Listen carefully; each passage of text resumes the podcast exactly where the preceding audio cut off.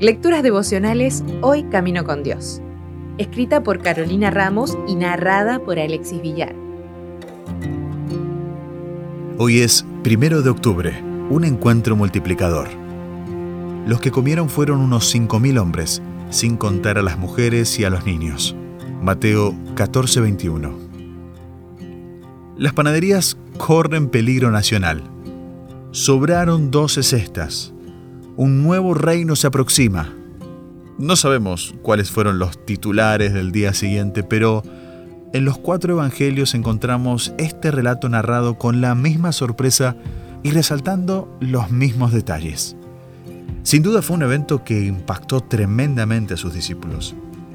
No sé si cuando eras niño te pasó como a mí que no entendías por qué los bancos simplemente no imprimían más billetes o pensaste que la tarjeta de crédito era una forma mágica e inagotable de obtener cosas, la gente tampoco supo interpretar muy bien este milagro en esa ocasión. Pero Jesús dejó lecciones importantísimas esa tarde y hoy podemos reflexionar en un par. La gente que se reúne a escuchar la palabra de Dios tiene una necesidad real y no podemos simplemente echarlos.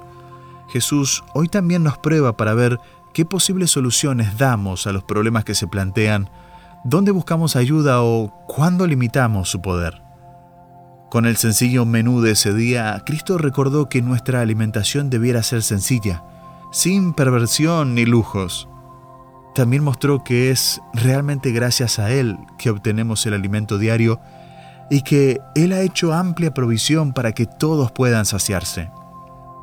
Nosotros somos quienes inventamos necesidades o alteramos los gustos.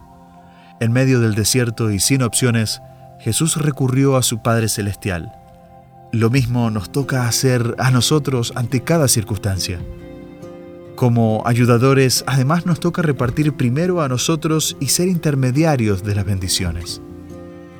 El deseado de todas las gentes dice, los más inteligentes, los mejor dispuestos espiritualmente, pueden otorgar a otros solamente lo que reciben. De sí mismos no pueden suplir en nada las necesidades del alma. Podemos impartir únicamente lo que recibimos de Cristo y podemos recibir únicamente a medida que impartimos a otros. Qué hermosa y necesaria imagen.